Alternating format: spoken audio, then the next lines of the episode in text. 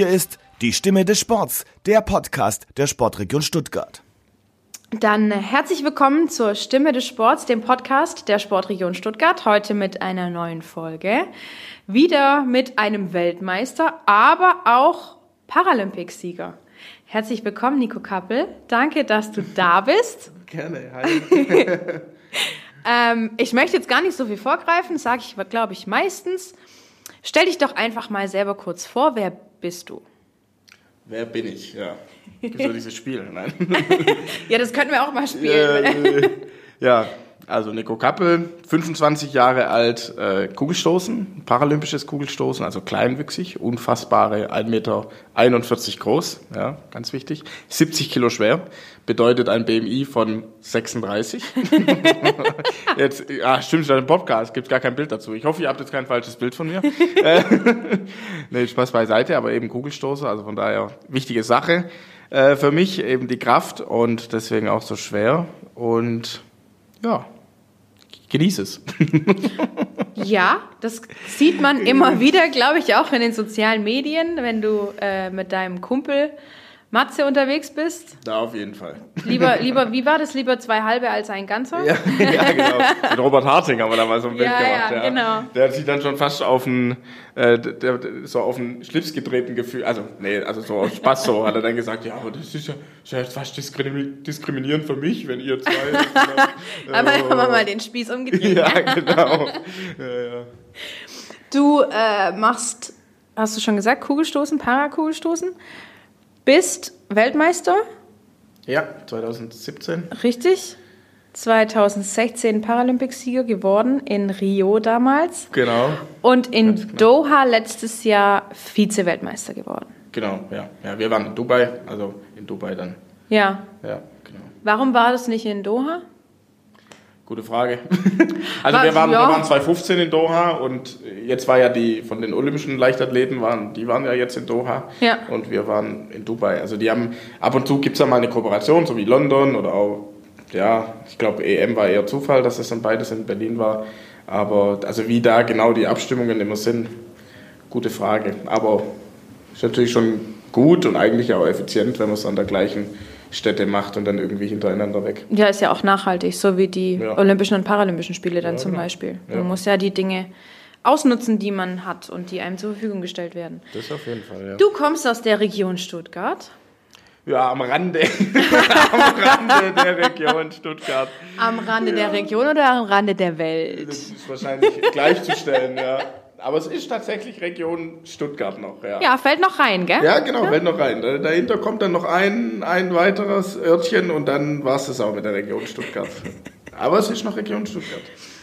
Du bist nicht nur sportlich aktiv, sondern auch politisch. Ja. Passend zum Jahresmotto der Sportregion Stuttgart, Sport und Politik. Erzähl doch mal ein bisschen was von Nico Kappel, der Politiker. Nico Kappel, der Politiker, ja. Also ich sitze äh, seit zwei, jetzt muss ich selber hören, seit zwei, wann das? Seit 2014. Ja, ich meine 2014, ja. Seit 2014 sitze ich im Gemeinderat in meiner Heimatmetropole Welsheim. Ähm, ja, Metropole, für alle, die Welsheim nicht kennen, sind so, ja, wir haben so 11.000, knapp über 11.000 Einwohner. Aber ja gut, Stadt. aber das ist, ist ja. Ja, ja, ist eine Stadt. Und ähm, deswegen sage ich auch, wir gehören noch zur Welt, aber was dann alles dahinter kommt, dann wird es echt mau. Fühlen die sich nicht angegriffen? Nein, um Gottes Willen, die, die, die, nee, glaube ich nicht. Glaub ich ah, die können damit umgehen? Ja, okay, ich glaube, das ist ja dann absichtlich. Also man zieht ja da freiwillig hin, hoffe ich. Ja, ja. ja nee, alles gut. Ja, mir, mir gefällt es ja auch da. Also sonst würde ich ja da nicht mehr wohnen. Ja, deswegen, ähm, das ist schon alles in Ordnung. Und genau, also seit 2014 im Gemeinderat ähm, für die CDU-Fraktion. Ich weiß nicht, ob ich sowas sagen darf, aber ich sage es jetzt einfach. Selbstverständlich darf man sowas sagen. Alles ja. andere wäre Diskriminierung. Genau, ja. Ähm, äh, und genau 2019 waren jetzt wieder Wahlen. Da habe ich mich wieder aufstellen lassen und bin auch wieder reingewählt worden. Und ja, mir macht Spaß. Es ist eine tolle Abwechslung. Ähm, es sind interessante Themen. Ich lerne auch selber für mich äh, viel viel, viel, viel dazu, ähm, habe dadurch auch, also durfte zum Beispiel, war ich bei der Bundespräsidentenwahl dabei, dann wow. ähm, zwei, wann war das? Äh, puh, wann war die letzte Wahl? Die ist blöd. Bundespräsidentenwahl? Ja. Vor zwei Jahren, glaube ich. Nee, schon. 2017, oder? Ich meine, es war 2017. Oh Mann, das ist echt, die Zeit geht vorbei. Das ist jetzt peinlich. Fliegt, Aber gell? egal, ja. Ähm, was natürlich ein tolles Erlebnis war und äh, wo man eben auch viel dazu lernt. Und ja, ich mache es gern, habe natürlich so Schwerpunktthemen oder Themen, die mir wichtig sind. Das ist natürlich klar, der Sport. Ähm, natürlich dadurch, dass ich eine Bankausbildung gemacht habe, auch immer für die Finanzen und Haushalt und so, da wo viele dann davon zurückschränken und denken, ach du je, denke ich so, ah, ich finde das eigentlich ganz interessant und gucke mir das gern durch und vergleiche dann auch gerne meine Heimatstadt irgendwie mit anderen, äh, wenn man da irgendwie was rausfinden kann, äh, wie es bei denen so aussieht und äh, deswegen, ja. Also mir macht es immer noch unglaublich Spaß und äh, hoffe, dass ich da auch meinen Teil dazu beitragen kann und deswegen, ja, so in dem Rahmen gut. Ich glaube, wenn es, also muss ja immer dazu sagen, jetzt in, in so einer Stadt wie Welzheim, ähm, Kommunalpolitik, da ist schon, da geht es, Gott sei Dank, da geht es sehr um die Sache. Ja, da ist wenig, we, wenig politisch, äh, also wenig politische Debatte, sondern sehr sachliche Debatten zum Großteil und das ähm, schätze ich auch sehr oder das finde ich auch gut.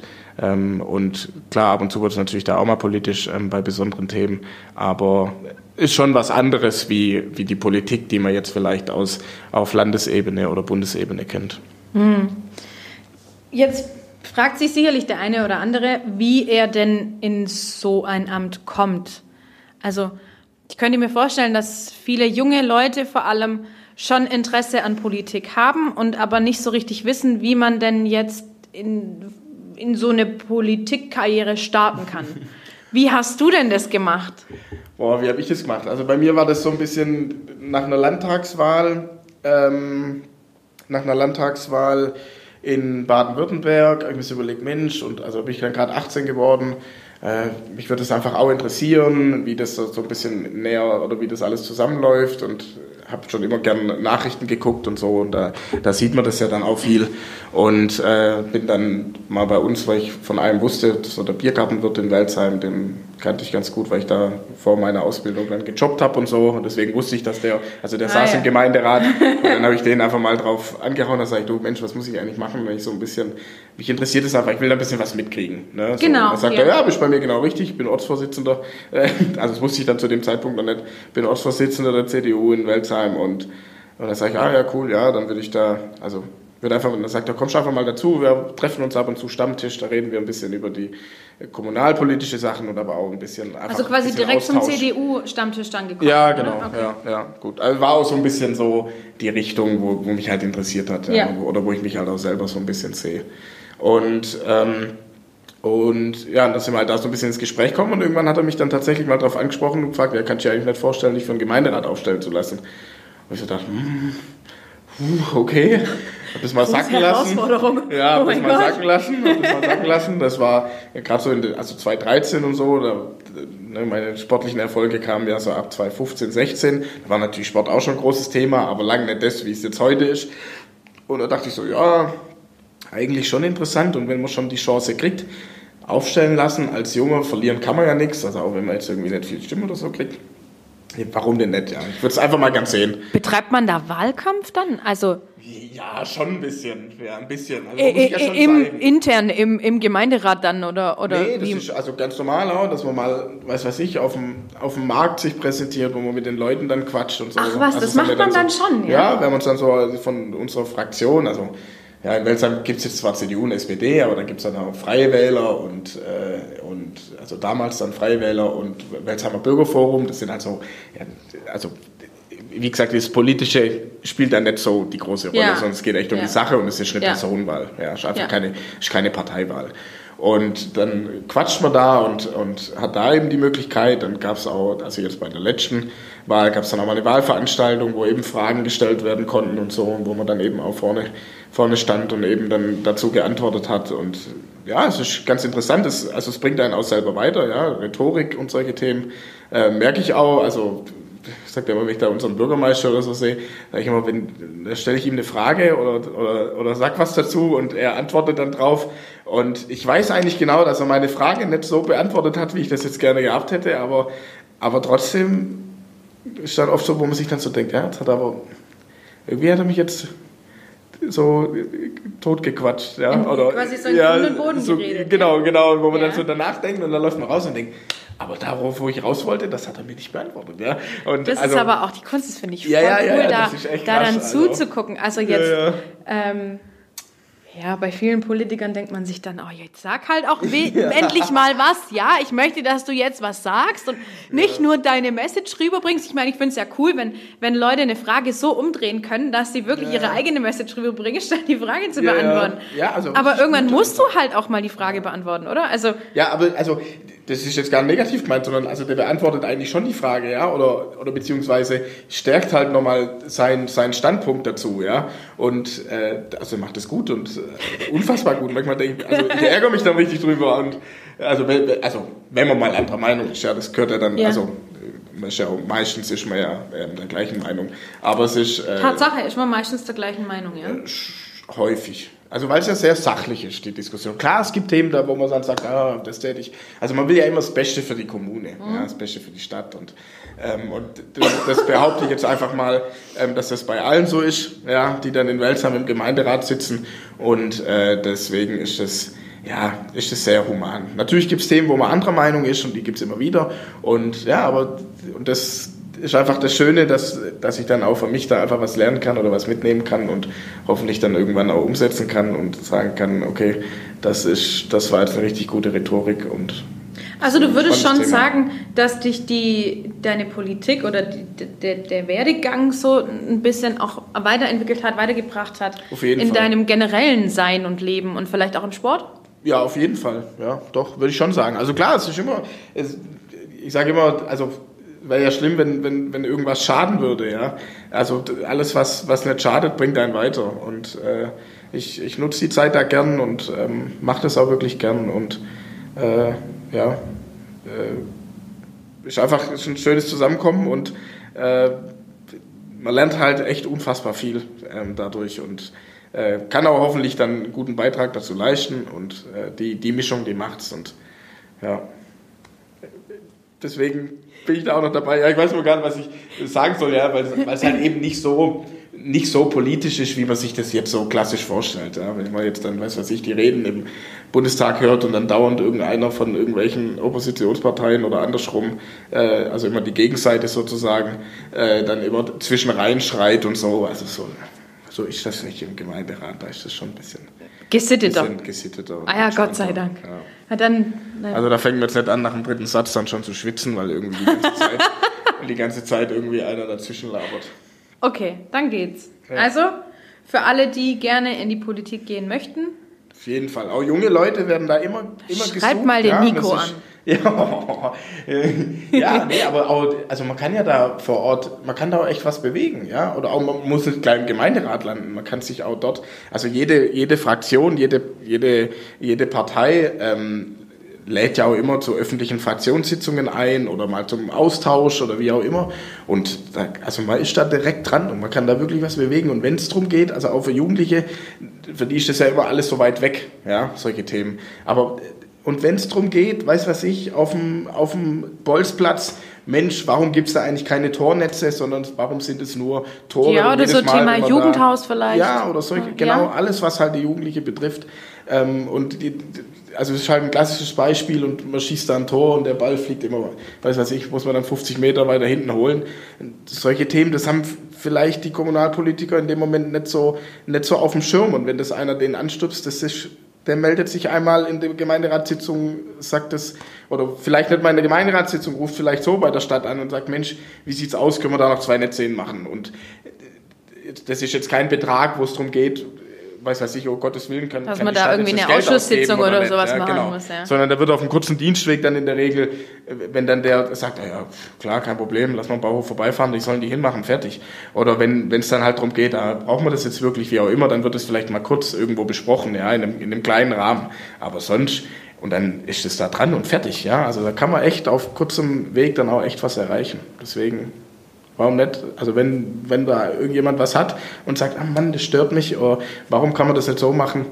Hörer in der Hand, kostet fünf Minuten und dann ist das Ding vielleicht tatsächlich da. Oder zu großer Wahrscheinlichkeit. Das ist aber super interessant, finde ich auch. Also wirklich für mich, weil ich mir das nie so vorgestellt hatte, dass es kommunalpolitisch so nah dran ist, dass man da wirklich auch noch was bewegen Ja. kann. Und vielleicht ist es ja auch ein bisschen eine Hilfestellung. Momentan sind so viele Leute ein bisschen unzufrieden mit ihrer Situation oder mit der generellen Situation, dass wenn dich irgendwas in deinem Ort stört, dann geh hin und nimm, wie du sagst, den Hörer in die Hand, versuch irgendwas Ja. zu bewegen und wenn, wenn das auch geht, dann Auf warum nicht machen oder wenigstens Ja. mal probieren. Ja, also solche Sachen immer. Jetzt haben wir schon viel über Politik gesprochen. Also den Politiker Nico Kappel, den haben wir jetzt mal abgehakt. äh, wie sieht's denn mit dem Sportler Nico Kappel aus? Du bist, hast schon gesagt, du bist Kugelstoßer. Ja. Ich eigentlich, eigentlich möchte ich jetzt nicht so arg deine Vita erzählen und, und, und so vorgreifen und so, aber natürlich dreht sich alles so ein bisschen um, um diesen Paralympics-Titel von, von 2016. Klar. Der ein oder andere wird vielleicht auch wissen, dass ähm, sich Speerwerfen und Kugelstoßen abwechseln, mal abgewechselt haben. Ich weiß es gar nicht. Ja, in der, in der Jugend habe ich auch Speer geworfen. Ja? Aber irgendwann, ähm, ja, also irgendwann entscheidet man sich dann für eine Disziplin, weil einfach die zum einen, also die sind einfach technisch zu weit auseinander, um in beiden jetzt in der Weltspitze dabei sein zu können. Ne? Also man muss sich dann schon irgendwann entscheiden. Das war bei mir auch so. So zum Jahr 2014, 15 habe ich mich dann da, ja, also auf die Kugel konzentriert, gar keinen Speer mehr geworfen, ähm, weil es halt eben, ja, weil, weil ich da eben es ist ja immer so, also wie bei allem im Leben, das, was einem Spaß macht, oder da, wo man ein bisschen mehr Erfolg hat, das ist meistens auch das, was einem Spaß macht. Also es Ja. liegt ja meistens Ja. sehr nah beieinander, egal ob das jetzt im beruflichen Alltag ist, ob das jetzt im sportlichen Alltag ist. Ähm, das ist ja ähm, überall so und, und dann bleibt man eben bei einem hängen und das war bei mir dann die Kugel und da ging es dann eben auch voran. Und bei den Paralympics ist es aber nicht so, dass äh, einmal Kugel gestoßen wird und, und dann die nächsten Paralympics, da wird dann Speer geworfen und dann Nee, nee, nee, nee. Nicht? Also, immer, also bei den Kleinwüchsigen ist Kugelstoßen und Speerwerfen paralympisch. Also es gibt keine 100 Meter, es gibt keinen Weitsprung, es gibt nichts anderes. Also es gibt nur Kugel oder Speer für Kleinwüchsige. Und äh, da gibt es eben bei jedem Paralympics dann jeweils einen Wettkampf. Also beides sozusagen. Deswegen, also Matze ist ja Speerwerfer zum Beispiel. Da sagen wir immer so gegenseitig, ja, ja, wenn ich noch Speer werfen würde, hätte ich ja gar keine Chance. Und andersrum sagt er, ja, aber wenn ich noch Kugel stoßen würde, dann wäre es ja richtig schwer für dich. Also da necken wir uns immer so ein bisschen. Ähm, und ähm, ja, und da gibt es, also wie gesagt, immer beide Entscheidungen. Jedes Mal. Wie kommt man denn als Kleinwüchsiger zum, zur Leichtathletik? Das ist jetzt schon was, was, was vielleicht, also ich frage Ja. jeden eigentlich, Ja, ja, wie ja, ja. er zu Wie seinem kommt man Sport da? gekommen ist. Ja, Ähm, ich glaube, Sven Ottke würde sagen mit dem Bus. ja genau. War Ja, ich, das kann hoffentlich sein. war das Sven Ottke, ich weiß es nicht mehr. ja, genau. Wie Ähm, ja, genau. Ja, ja, wie, kommt, ja, wie kommt man da dazu? Also ich war eigentlich durch und durch Fußballer tatsächlich, aber in meiner Jugendzeit und sehr früh, also mit fünf Jahren oder so, dann schon angefangen Fußball zu spielen, aber in einer ganz normalen Mannschaft. Ja, wurde ich da gefragt, ja, wie ist das als Kleinwüchsiger? Ist kein Problem. Ähm, klar, später ist es ein bisschen interessant geworden, wenn dann die anderen, was weiß ich, mit dem Kickstiefel schon kamen und dann bin ich noch zum Kopfball gegangen und so. Also das war dann also. B-Jugend oder so, äh, ist dann vielleicht aber nie was passiert, Gott sei Dank. Oh, Gott sei Dank. Und also es war mir auch egal, weil ich war einfach Fußballer. Ja. Und ähm, genau, habe eben da sozusagen meine sportliche Laufbahn sozusagen begonnen. Oder ja, mein Sport, aber äh, natürlich lange nicht irgendwie auf dem Niveau, wie es jetzt heute ist.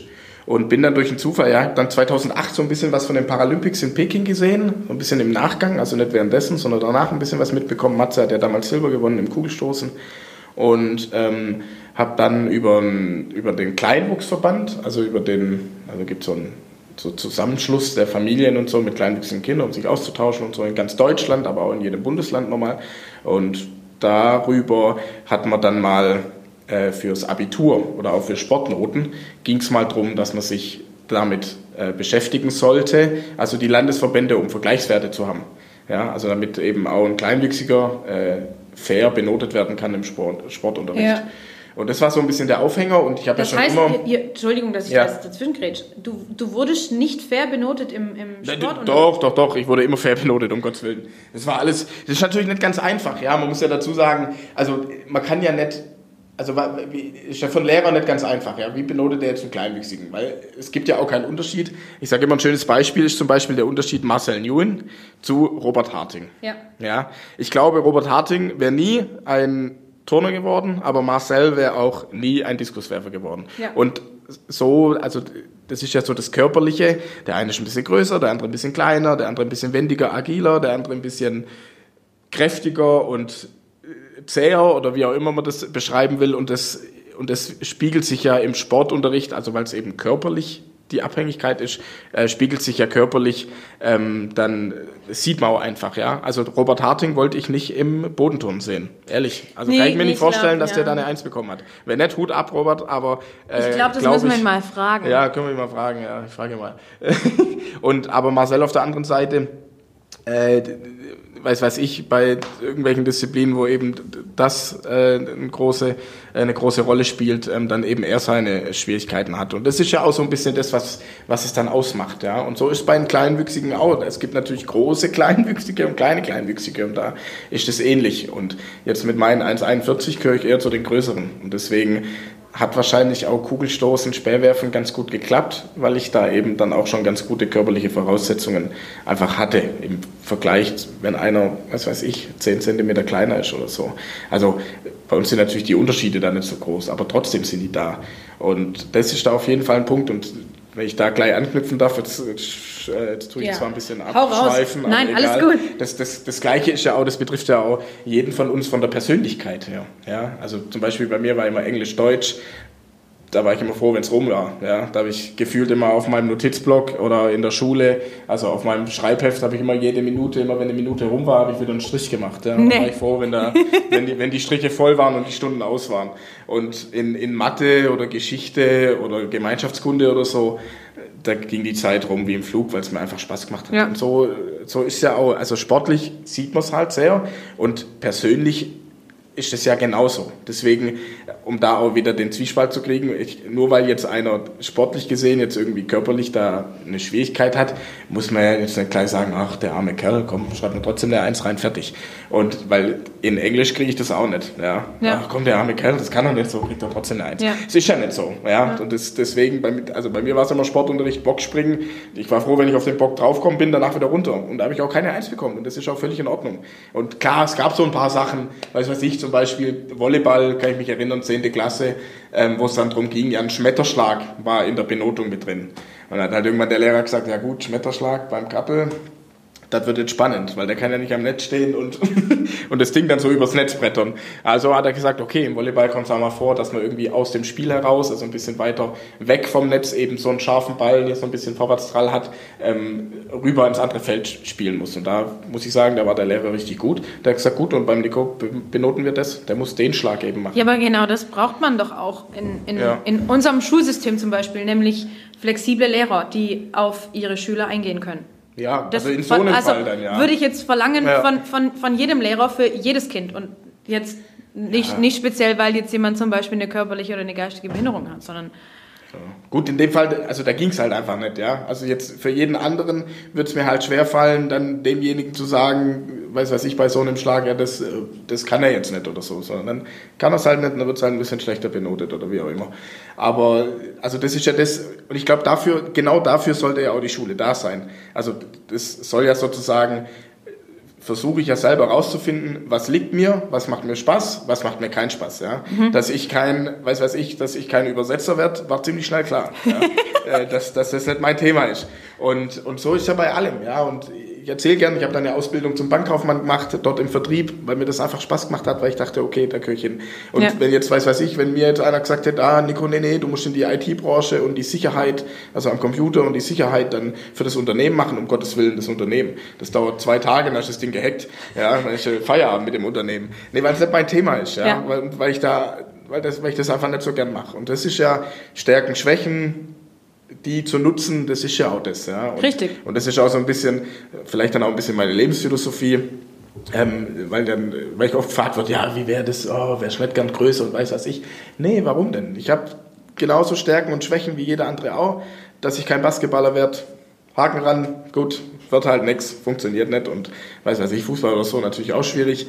Ähm, aber auf der anderen Seite der Brillenträger, ja, wenn jemand eine Brille trägt und der will Kampfpilot werden, auch das funktioniert nicht. Ja. Keine Chance. Und Ja. wenn er der geilste Pilot der Welt ist und das Ding fliegen kann ohne Ende, als Brillenträger steht so drin, kann kein Kampfpilot werden, weil das eben die Statuten so ergeben. Was ja auch irgendwo logisch ist, weil es eben ein wichtiger Baustein ist. Ja. ein bisschen. Ja, und, und, und so ist es, ja. Und, und jetzt habe ich zwei Möglichkeiten dann als Person, ja. Und das betrifft jeden. Das betrifft nicht nur mich als Kleinwüchsigen, sondern jeden in unserer Gesellschaft.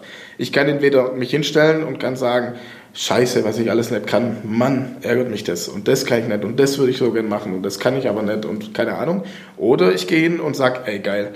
Das kann ich, das macht mir Spaß, da bin ich gut. Also bewege ich mich doch genau in dem Bereich. Ist doch viel angenehmer für mich, wie wenn ich mich da bewege, was nicht so mein Fall ist. Das ist immer so ein bisschen, also was ich immer so versuche dann mitzugeben, so ein bisschen, ja. Und ich glaube, dass ich da dann auch sehr authentisch wirken kann mit wenn ich dann eben sage als Kleinwüchsiger, dass es eben, dass ich es genauso sehe und dass ich eben nicht wüsste, wenn ich morgen 1,80 Meter wäre, was ich dadurch mehr hätte in meinem Leben oder was. Vielleicht könntest du ja dann gar keinen Kugelstoß ja, mehr machen. Ja, wahrscheinlich hätte ich weniger. Ja, weil, weil du, zu klein. Ja, ja, oder, auch, oder, oder vielleicht schwer. zu schmal oder zu schwer ja, oder wie auch immer. Und dann, Aber ich meine, im, im, sagen wir mal, im, im normalen Kugelstoßen, also jetzt von, von großen Menschen, ähm, da, die unterscheiden sich ja auch. Also, ja, ja, ja. sagen wir jetzt mal, es gibt ja niemand, nicht, nicht fünf Leute, die aussehen wie der Robert Harting im Diskus. Nee, nee. Oder wie der David Stoll im, im Kugelstoßen. Ja. Die, die unterscheiden sich ja auch. Manche sind halt breiter gebaut, manche sind schmäler gebaut, manche sind größer, manche sind kleiner. Ja, die, gut, die Frage ist schon mal, in, wel, in welcher Definition, ja. Wenn man natürlich, ja. wenn da nur zwei Meter Ochsen stehen oder 2,10 Meter zehn Ochsen, da ist einer 1,90, dann ist es der Kleine in der Runde, ja. ja. Wenn die aber dann in einer Runde stehen, wo, wo so der Schnitt also im Fernsehen sieht man das ja dann nicht, da sieht man nur, dass einer kleiner ist. Ja? ja. Wenn die dann aber in so einer Runde stehen, wo so der, der, Durchschnitt der Gesellschaft ist, dann merkt man schon, oh, das sind alles richtige Bullen. Ja? ja. Also man findet keinen Kugelstoßer in der Weltspitze, behaupte ich jetzt einfach mal, der unter, der unter 105 Kilo wiegt. Das gibt's nicht. das gibt's nicht. Testmann. Ja, ja, das ist also definitiv keine Chance, ja, weil der das Ding halt nicht so weit nicht so weit wegkriegt. Und klar, es gibt unterschiedliche Techniken und jeder hat, das ist ja auch, das ist ja dann das Gleiche wieder in, in, in kleinerer Form, ja. Auch da beim Kugelstoßen hat dann jeder wieder seine Stärken und Schwächen. Ja. ja. Und, und da geht's halt auch drum, man versucht natürlich dann seine Stärken zu nutzen, in der Hoffnung, dass die so stark sind, dass, dass ich eben dadurch mir einen Vorteil verschaffen kann gegenüber den anderen, ja. Also sozusagen. Und, und darauf muss man sich konzentrieren. Und da gibt's natürlich dann auch wieder verschiedene Typen, die dann auf verschiedene Weise äh, festlegen, was, wie sie jetzt die Kugel möglichst weit stoßen. Klar, die biomechanischen Gesetze und physikalischen Gesetze gelten für alle, aber ähm, die Art und Weise, das dahin zu kommen, ist jedem individuell. Und wie bist du so erfolgreich geworden?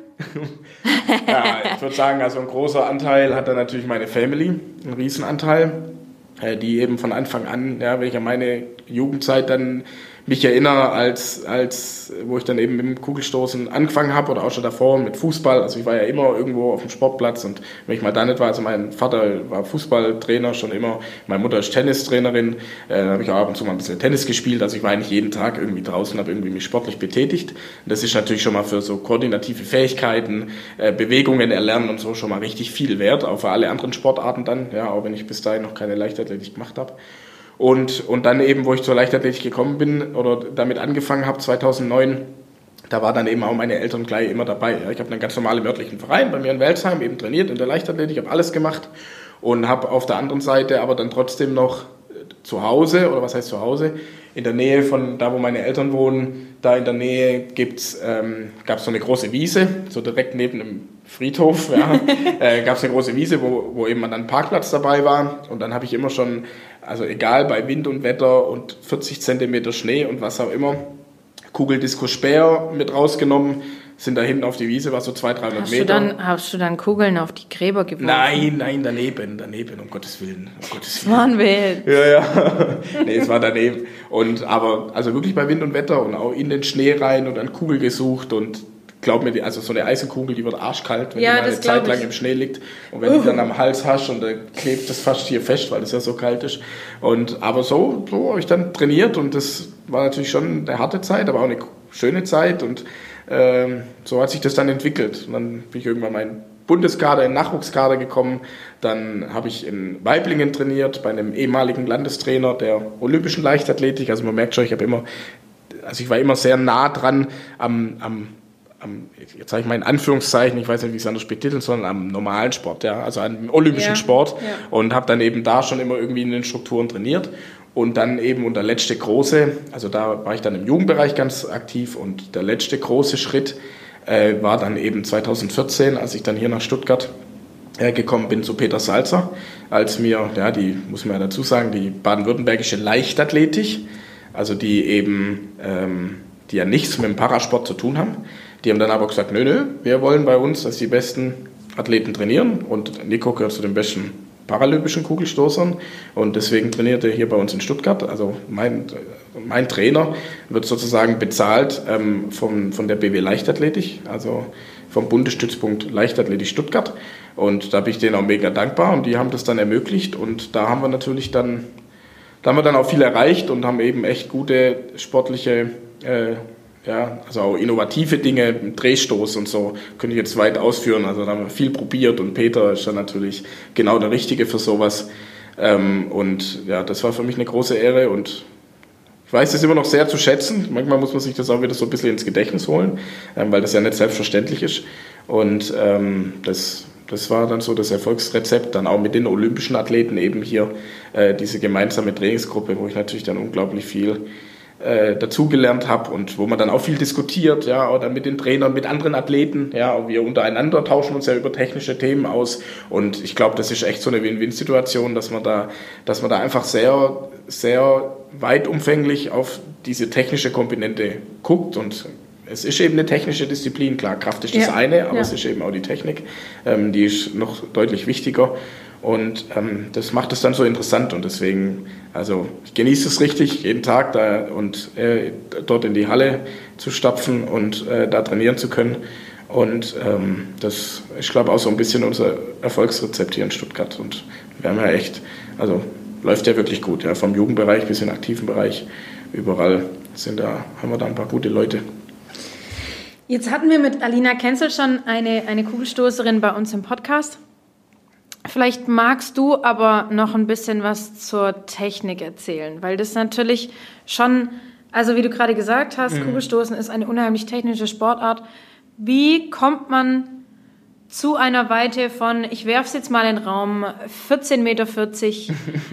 ähm, da sprechen wir, glaube ich, nachher noch drüber. Ja, ja, als Kleinwüchsiger. Also. Ja, ja also, ähm, ja, wie kommt man dazu? Also, erstmal grundsätzlich im wie, wie wir ja vorhin schon angesprochen haben, jeder, jeder Athlet ist ja sehr individuell. Und ich glaube, das ist von unserem Trainer oder von unseren Trainern, ja, sind ja mehrere inzwischen, auch der Arthur äh, Hoppe, der ja ähm, schon inzwischen recht erfolgreiche Kugelstoße hat und der früher bei Peter trainiert hat. Also das ist alles so gleiches Haus. Ja, ja. Alle, alles, alles selber Dunstkreis. Ja, genau. ja, ja, sozusagen. Ja. Also und ja, aber der dann trotzdem natürlich über die Zeit, ähm, das ist das Schöne, Arthur dann zum Beispiel, der dann über die Zeit natürlich über eigene Fortbildungen, über eigene Auseinandersetzungen mit dem technischen Thema und ähm, oder auch, weil er es ja selber gemacht hat, ähm, recht erfolgreich, äh, der, der sich dann einfach auch mit dem Thema beschäftigt und natürlich dann auch seinen eigenen Stil da irgendwie mit reinbringt. Und, und ich sage immer, das Schönste ist, wenn, äh, das Beste ist immer für uns Athleten, wenn beide nebeneinander sitzen und dann anfangen über die Technik zu diskutieren und man steht als Athlet daneben und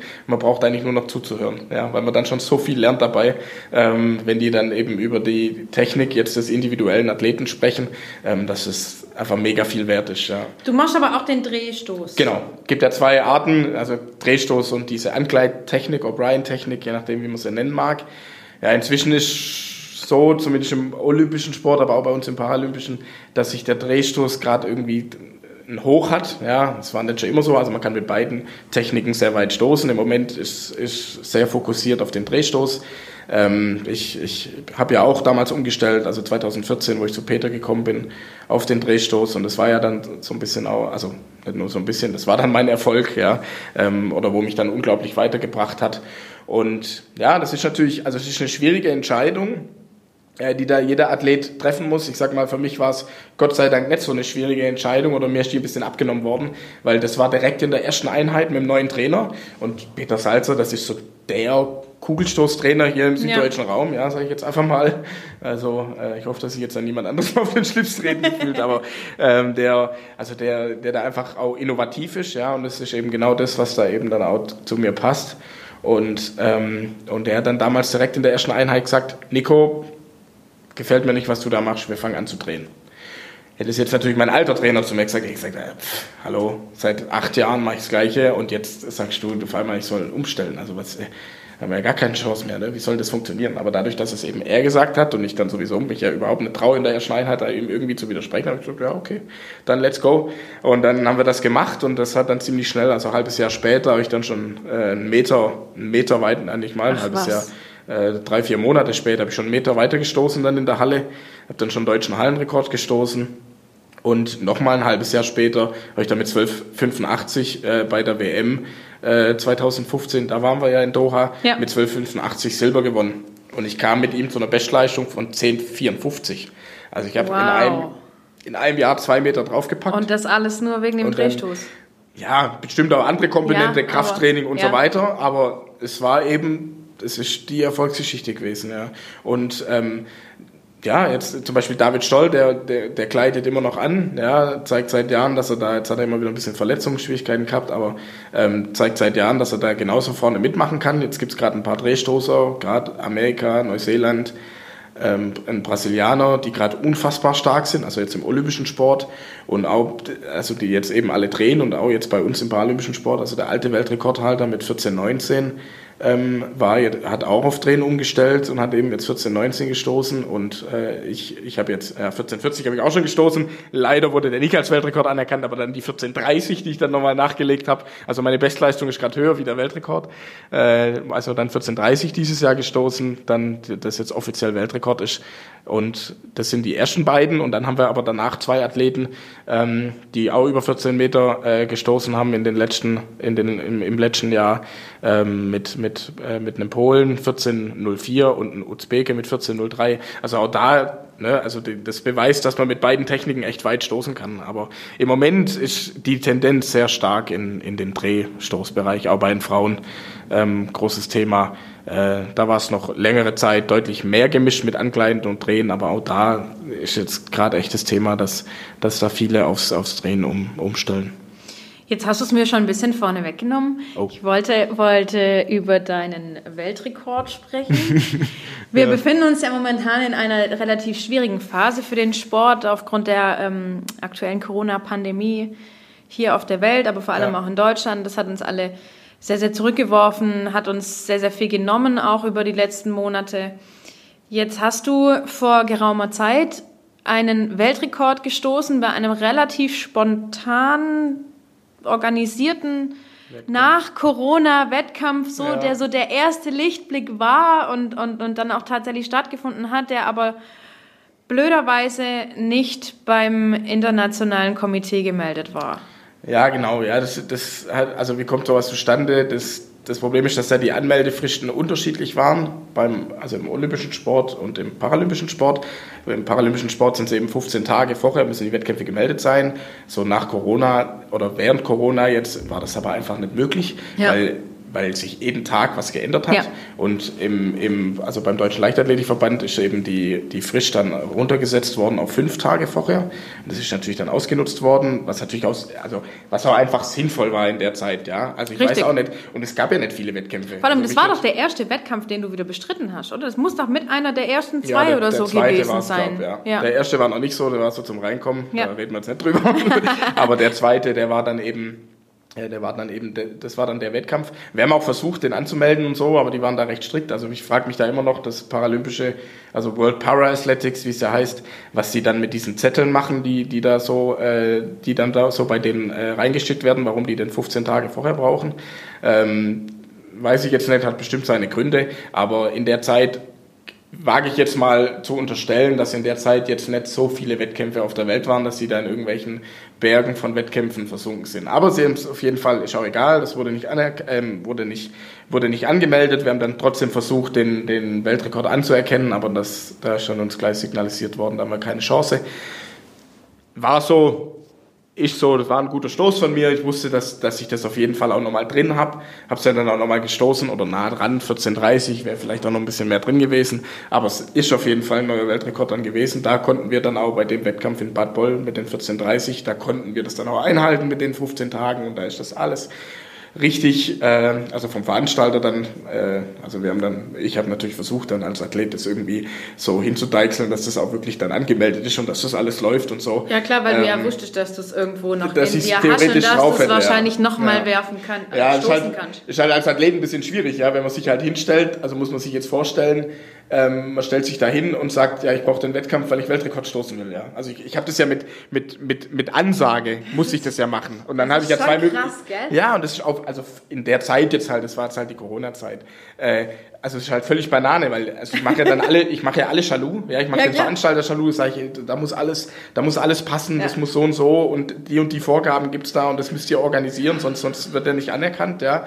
Und auf der anderen Seite, also ich habe ja wirklich, also den Paralympischen Verband mache ich dann Schalu, den Veranstalter mache ich Schalu, mein Trainer mache ich Schalu und überleg mal dann, und dann hat man ja auch so die Erwartungshaltung, ah ja, der stößt Weltrekord. Ja, und, und dann machst du dich auch noch selber Schalu Ja, ja, und dann genau. musst du, der hast du den Druck und dann Ja, musst du dich auch noch genau. selber, okay, warte mal, ich muss jetzt wirklich Weltrekord Ja, stoßen. also so völlig Banane, so nach dem Motto, so, ich, ich hätte mich dann danach dafür entschuldigen müssen, dass ich keinen Weltrekord geschossen habe. So nach dem Motto, ja, also so das Gefühl hat man ja dann. Ja, klar. Und das ist so, also da denkt man sich dann echt so, mein Gott, also in welcher Zeit ist das, ja? Also Weltrekord ist ja sowas, also, also besser geht ja nicht in dem Fall und und das war dann so organisatorisch, aber es war halt einfach der Situation geschuldet. Und also jetzt im Nachhinein kann ich da echt so ein bisschen drüber schmunzeln, ja, oder finde es auch irgendwie lustig. Aber auf der anderen Seite, das, das war eben auch den Preis oder der Preis aufgrund von Corona, den man dann einfach auch dafür bringen muss, ja. Und da sind wir wieder beim Thema, da habe ich halt zwei Möglichkeiten. Entweder ich setze mich dann irgendwo hin und sage, also eine Scheiße und das funktioniert nicht. Oder ich versuche halt das, was ich beeinflussen kann, das zu bewegen und dann in der Hoffnung, dass es eben dann funktioniert. Klar, ich hätte dann auch, also war ja auch danach, ich habe ja noch ein paar Wettkämpfe angemeldet und habe gedacht, komm, ich stoße noch weiter. Da hat es dann nicht mehr geklappt, ja. Das ist dann immer, ist dann halt so, ja. Aber äh, da, an dem Wettkampf hat es dann eben geklappt und da hat dann auch alles funktioniert und es war angemeldet und ist dann auch anerkannt worden. Gott sei Dank. Gott sei Dank, ja. Ich hätte mich wahrscheinlich grün und blau geärgert, wenn jetzt immer noch 14, 19 stehen und ich weiß, dass ich eigentlich schon weiter gestoßen habe und es zählt ja. einfach nicht. Ja, schau, echt eine komische Situation, oder? So, also Personal Best höher als, als der Weltrekord ist schon. Ja, auf der anderen Seite muss man auch sagen, also das hat ja alles auch so ein bisschen seinen Sinn, ja, warum, warum die Wettkämpfe angemeldet werden müssen, warum das abgenommen werden sein muss. Ist ja auch richtig. Na klar, will- das wollen wir ja auch gar nicht in Abrede stellen. Genau, also ich will ja auch, dass die Leistungen sauber gebracht Ja. werden und ehrlich gebracht werden. Und deswegen gibt es eben die Richtlinien. Klar ärgert man sich dann, wenn man dann weiß, ey, aber das, das war alles nach Richtlinie, ja, da gab es irgendwie kein Thema. Ja, aber das können die halt nicht Ja, nachvollziehen. genau. Und deswegen denke ich mir halt, ich, ich, ich will ja auch, dass meine Konkurrenz geprüft wird und dass das alles passt und dass, dass sie das richtig machen. Ähm, und äh, ja, deswegen muss das, deswegen nehme ich das auch so in Kauf und lieber so rum wie andersrum, ja, dass man eher mal einen Zweifel hat, so nach dem Motto, ah, ob das jetzt so regelkonform war. Mhm. Deswegen. So, jetzt, jetzt merke ich meinen Kaffee. Sollen wir nochmal eine Pause machen? Das wäre super. Hau raus! Dann mache ich mir nämlich noch einen Kaffee. Ja. Willst du auch noch mal einen? Nee, danke, danke, sonst hätte ich noch sehen mal. Aber morgen schon bei dir Hause. Ja, ja. Okay, gut. Äh, dann steigen wir wieder ein. Wir hatten es gerade von den Weiten.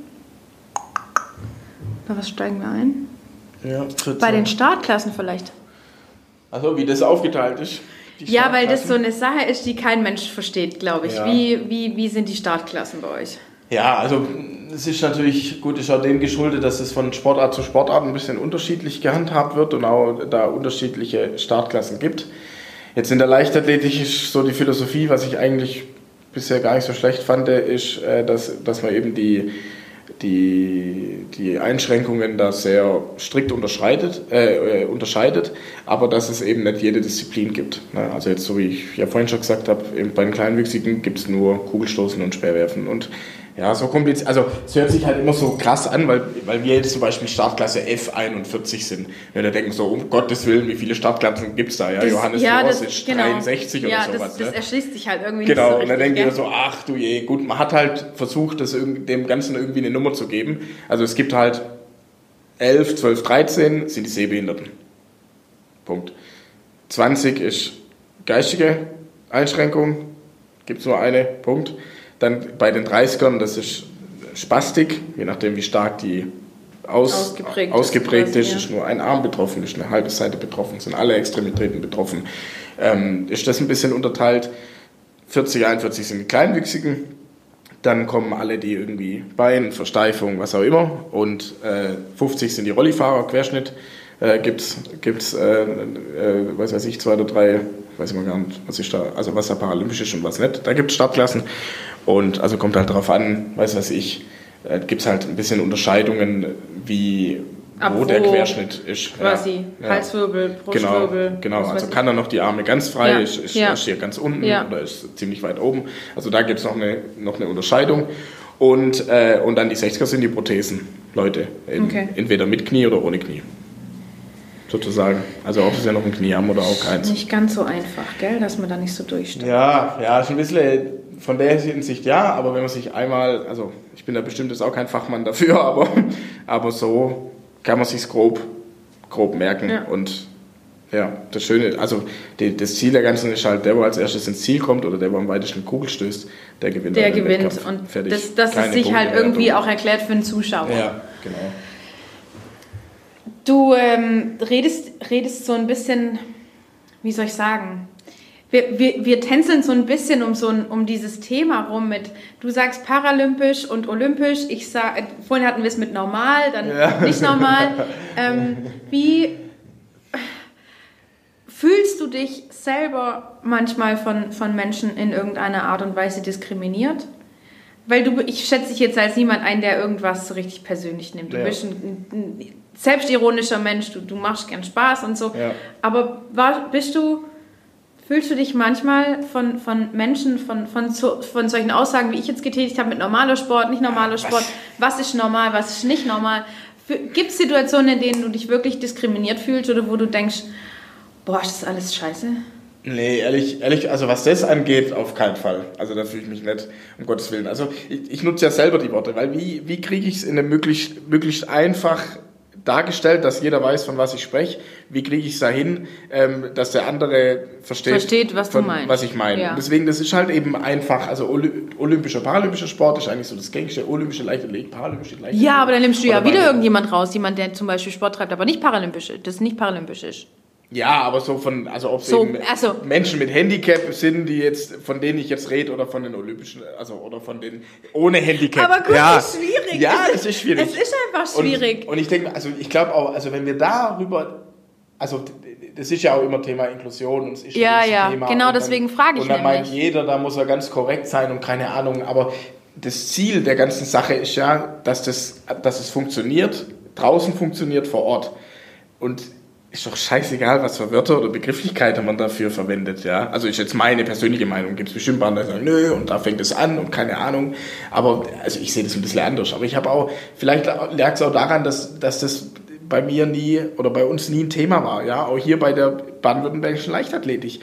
Auch 2014, da war das vielleicht auch schon politisch, aber lange nicht so politisch, wie das heute ist, ähm, das Thema Inklusion. Die, für die, das war kein Thema, ja, oder auch bei mir in der Schule. Ich war ganz normal Regelschule, Realschule, da war das kein Thema. Da hat nicht irgendjemand jetzt ein Hehl draus gemacht und, oh, und wir haben hier Inklusion an der Schule und keine Ahnung. Sondern ich war, das, waren Schüler, wie die anderen 30 in meiner Klasse auch, ja. Und äh, ob das jetzt so oder so ist, ist halt einfach so. Und da gab's, da hat man nicht drüber gesprochen. Und jetzt, inzwischen redet man halt drüber und deswegen versuch, muss man ja irgendwie Begrifflichkeiten finden, die dann irgendwie das beschreiben, was man, was man erlebt oder was, oder was da dazu passt und wie man das jetzt das da nennt und weiß weiß ich und ich treibe paralympischen Sport und bin da bei den Paralympics und die anderen sind bei den Olympischen Spielen. Das ist halt so, wie der eine Leichtathlet ist und der andere Boxer ist. Das heißt halt nicht, das ist nicht Sport, sondern das eine ist Leichtathletik, das andere ist Boxen. Das eine ist paralympisch, das andere ist olympisch. Ja. Und irgendwie muss man es ja, irgendwie muss man ja greifen. Und ich glaube, also, ja, ich, also, wenn es jetzt nach mir gehen würde, würde ich einfach äh, allen da empfehlen, das einfach, also die Wortwahl da nie auf die Goldwaage zu legen, sondern entscheidend ist das, was, was man, was passiert, ja, oder was, was da gelebt wird. Und für, für eine funktionierende Inklusion, das sage ich auch immer wieder, da gehören halt beide Seiten dazu. Ja. Zum einen muss man sich, muss man ein bisschen anpassungsfähig sein als derjenige, der von der Inklusion betroffen ist, sage ich jetzt mal. Also man muss ja auch dann Teil der Gesellschaft werden und sich nicht nur sagen, ja, aber das ist jetzt blöd bei mir und das ist bei der Gesellschaft besser, also will ich das von der Gesellschaft, also von der rechtlichen Gesellschaft, das hört sich jetzt schon wieder so an, ja, äh, wie wenn die gar nicht zur Gesellschaft gehören, also die gehören genauso zur Gesellschaft. Das ist ähm, so schwierig. Ja, ja, deswegen. Und, und, und auf der anderen Seite kann ich aber dann nicht sagen, so, ah, das ist jetzt aber blöd, wie das ist. Dann muss ich ja muss ich mich ja da jetzt auch irgendwie eingliedern. Ja, aber da finde ich es eigentlich gar nicht so schlecht, dass ich dann ein Handicap habe.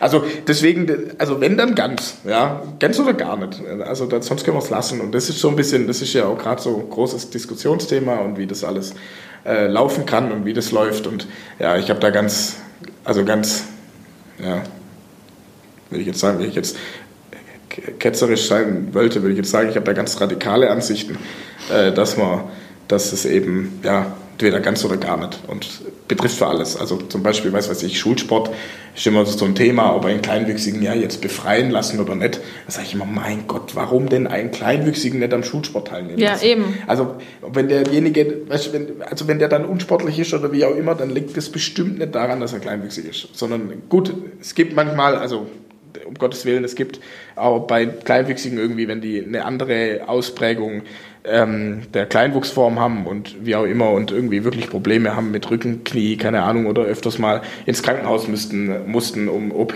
damit das alles funktioniert. Um Gottes Willen, da äh, sofort ganz andere Meinung, aber ich sag mal, wenn man, man sollte immer das machen, was, was geht, was man kann. Ja, also, und nicht erstmal sagen, okay, ich bin jetzt kleinwüchsig, jetzt gucke ich mir mal, was ich da mir rausziehen kann. So, mhm. Also das, den Eindruck kriegt man halt oft. Und, oder denkt so, ach, und der arme, oder der arme Kleinwüchsige, da müssen wir jetzt mal gucken, was wir machen können, dass es besser wird. Nee, erstmal ausprobieren. Erstmal machen und ich habe es selber erlebt, ich weiß, von was ich spreche, ich habe bestimmt auch also ganz gute Voraussetzungen, toi, toi, toi.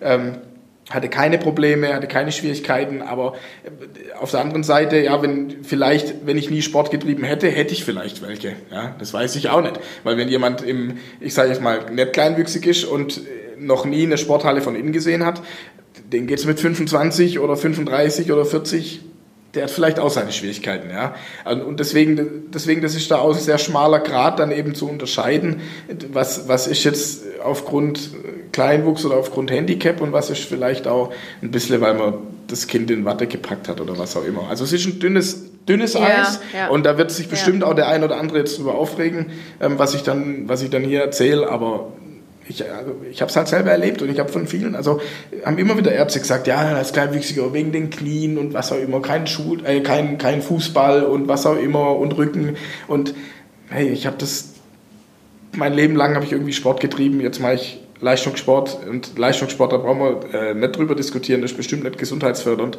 Und toi toi toi, bisher bin ich gut durchgekommen. Äh, Kurs bleibt so, außer man ein bisschen linke Knie mal leer gehabt. Ähm, aber, aber sonst äh, keine Schwierigkeiten gehabt und, und das ist ja so ein bisschen der Punkt, oder ähm, ja, der da irgendwie mit einspielt. Und da gibt es olympische Athleten, die, weiß weiß ich, die sich dann dreimal schon den Beuger gerissen haben und also das kann bei jedem passieren, ja. Also will ich damit sagen, ob jetzt Kleinwuchs oder nicht, nicht Kleinwuchs. Und klar, es ist natürlich einfach, das dann darauf zu schieben. Ja, ja natürlich. Und ähm, ja, deswegen, also wird bestimmt wieder, da kommt bestimmt Gegenwind und wie ich denn sowas sagen könnte, aber ich habe es halt selber so erlebt. das ist, jeder versucht eben politisch korrekt zu sein, ja. weil es eben einfach ist, einen im Nachgang da, da anzugreifen. Ja. ja. Und, und keiner will sich angreifbar machen.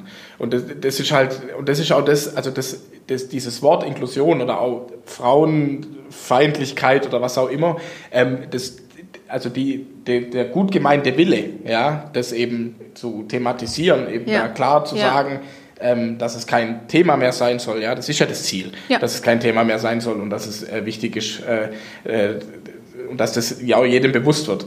Aber dadurch macht man sich natürlich auch angreifbar. Was ich auch schon, da war ich beim Tiger Club zum Beispiel, war mal und dann, und dann ähm, also kann ich erzählen, das äh, unfassbar, ja. War, beim Tiger, war ich beim Tiger Club mit Matze zusammen hm? und dann ist so die, die zwei Mannschaften vorgestellt worden und dann sehe ich so im Hintergrund von, also es war ein, ein junger Kerl, zwei Damen bei mir dann im Team, ne, weil also wegen Corona und so waren die ganze Schulklasse, sondern waren nur drei Ausgewählte und so.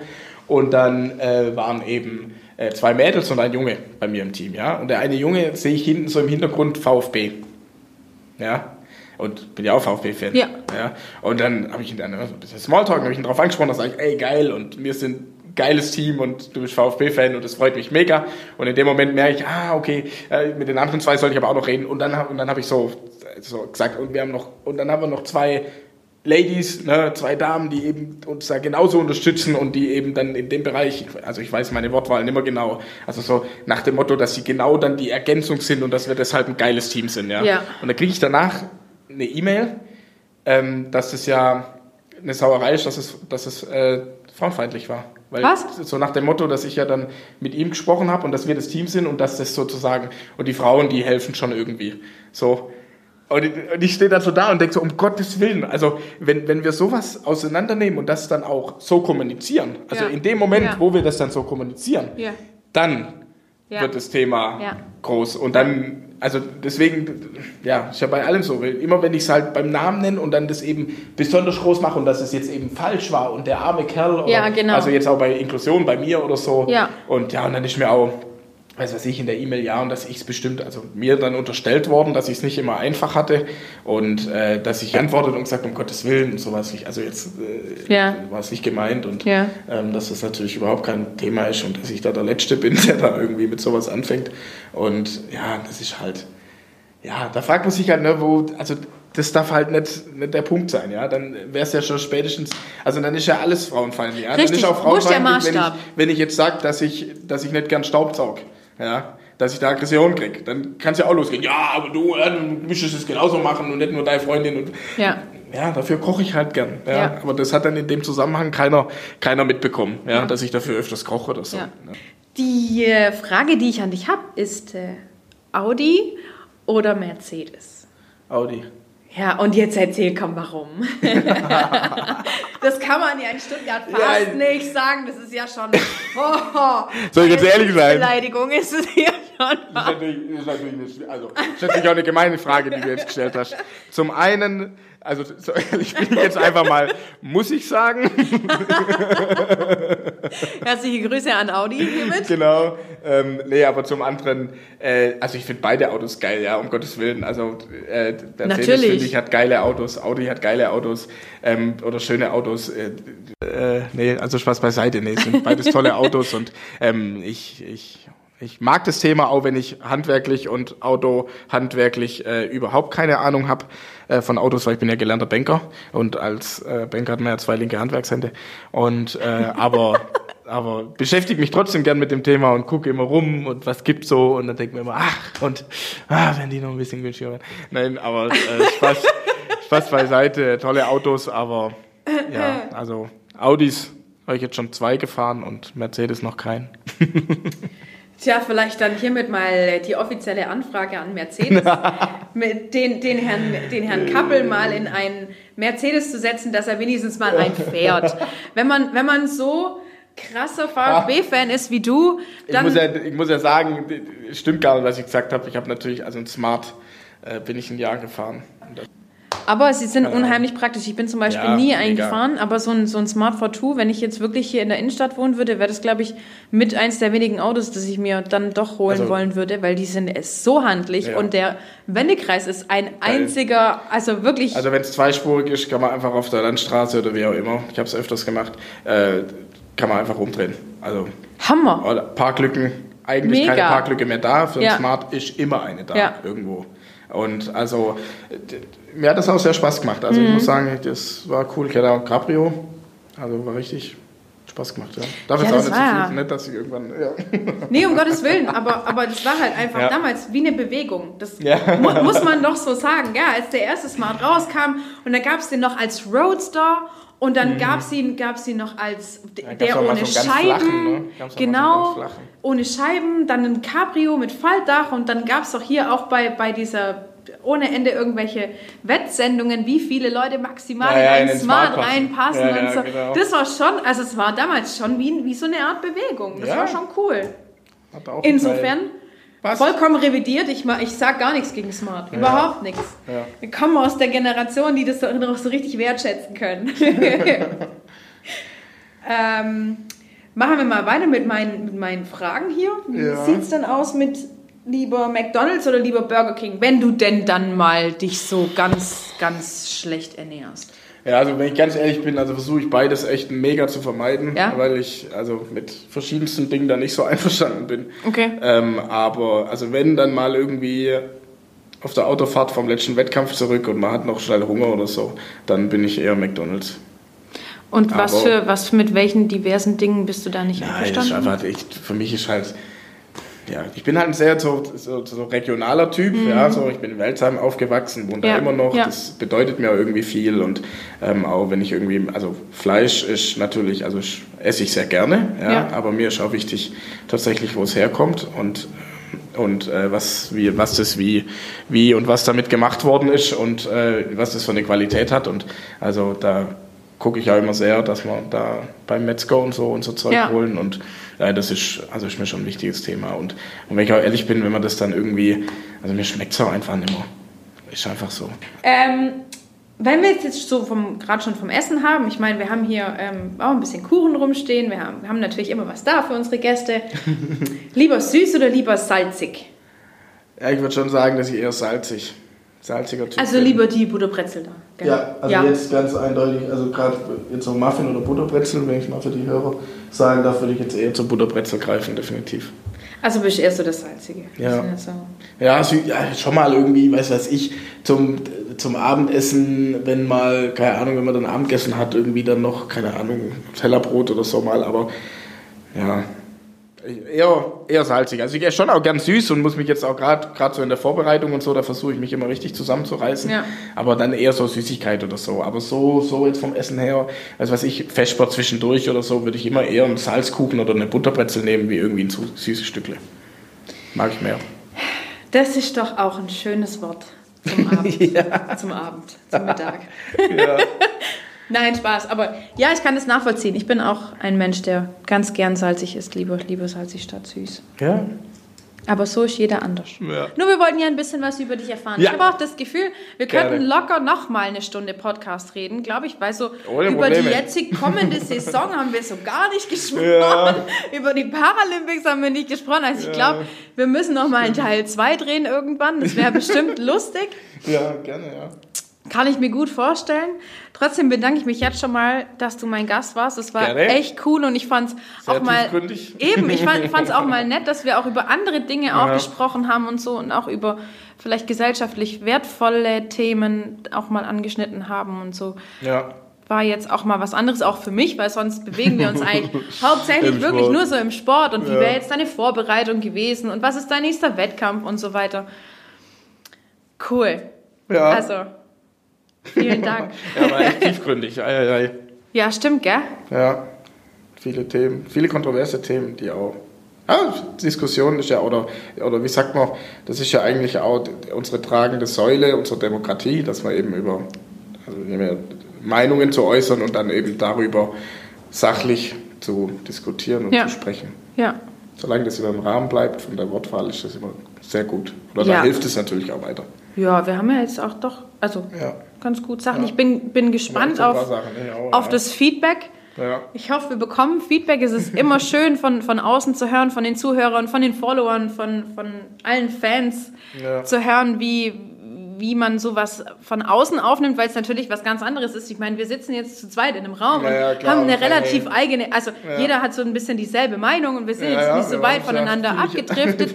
ja, ja, gell? einig, ja. Ähm, aber wenn dann das jemand externes dann hört, der denkt sich vielleicht auch, oh mein Gott, was haben die denn da jetzt gerade?